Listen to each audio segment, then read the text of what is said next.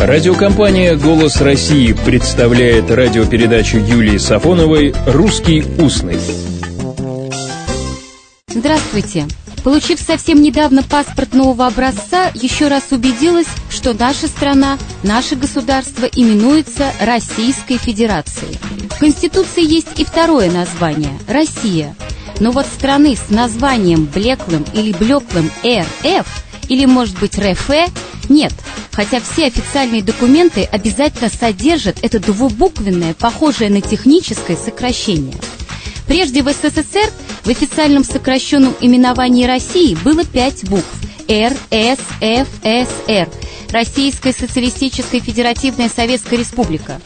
Правда, как и многие сокращения, и это имело вторичные прочтения, например, такие «Редкий случай феноменального сумасшествия России» или «Распустились солдат-фронтовиков, собрали разбойников». Конечно, такой юмор мог безнаказанно существовать только в первые годы советской власти. Сегодня же, как пример неуважительного отношения к названию российского государства, повсеместно бытует РФ. За державу обидно. Вот только что возникшая аббревиатура МАРС – Малая Академия Русской Словесности. Так на Кубани называется творческое объединение школьников, изучающих русскую словесность. И занятие хорошее, и название возвышенное.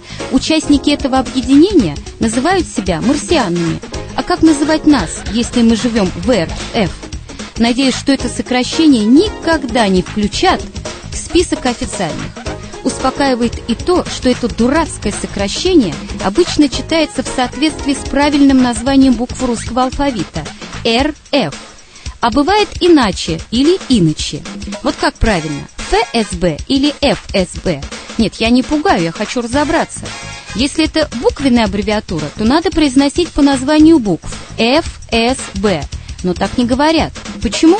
Название буквы F в разговорной речи произносится как Ф, и это исключительно из соображения экономии. Экономии речевых средств, наших с вами артикуляционных физических усилий. Поэтому сегодня, в 2003 году, произношение ФСБ считается нормативным, так же, как и ФРГ, ФБР.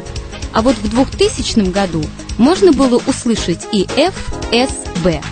Сокращения или аббревиатуры иногда сами порождают слова. Вот Аська от ICQ. Вы думаете, это словцо известно только пользователям интернета? А вот и нет. В России, матушки, все есть уже давно. В некоторых диалектах Сибири, на Урале, Аська – это теплая шапка без ушей с околышем. До свидания. «Русский устный» – программа Юлии Сафоновой.